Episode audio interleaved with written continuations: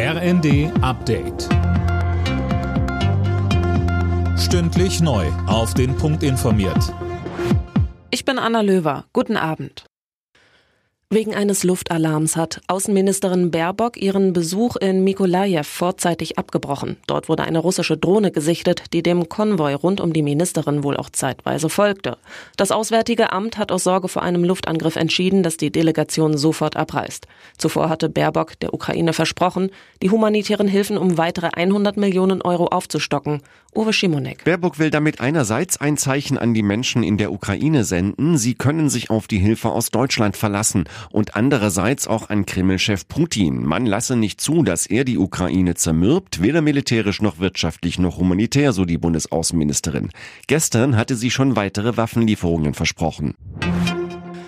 Der Verfassungsschutz arbeitet an einem neuen Gutachten über die AfD. Laut Süddeutscher Zeitung soll die gesamte AfD danach als gesichert extremistische Bestrebung eingestuft werden.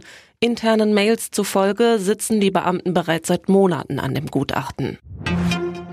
Die Verhandlungen über eine Feuerpause im Nahostkonflikt stehen offenbar vor einem Abschluss. Nach US-Angaben haben sich Vertreter Israels, der Vereinigten Staaten, Ägyptens und Katars über Grundzüge für ein Abkommen geeinigt. Für eine neue Waffenruhe soll die Hamas Geiseln entlassen. Im Gegenzug fordert die Terrororganisation unter anderem die Freilassung inhaftierter Palästinenser. Details seien noch zu klären, sagte ein US-Sicherheitsberater dem Sender CNN. Hacker haben offenbar die Internetseite des Kopenhagener Flughafens lahmgelegt. Die Homepage des Airports ist zurzeit nicht erreichbar. Kritische Funktionen sollen nicht getroffen worden sein, sagte ein Sprecher des Airports dem dänischen Sender TV2. Borussia Dortmund hat im Kampf um die Champions League Plätze in der Bundesliga einen Dämpfer bekommen. Gegen Hoffenheim unterlag Dortmund 2 zu 3. Außerdem spielte Frankfurt 2 zu 2 gegen Wolfsburg und Augsburg gewann mit 2 zu 1 in Freiburg. Alle Nachrichten auf rnd.de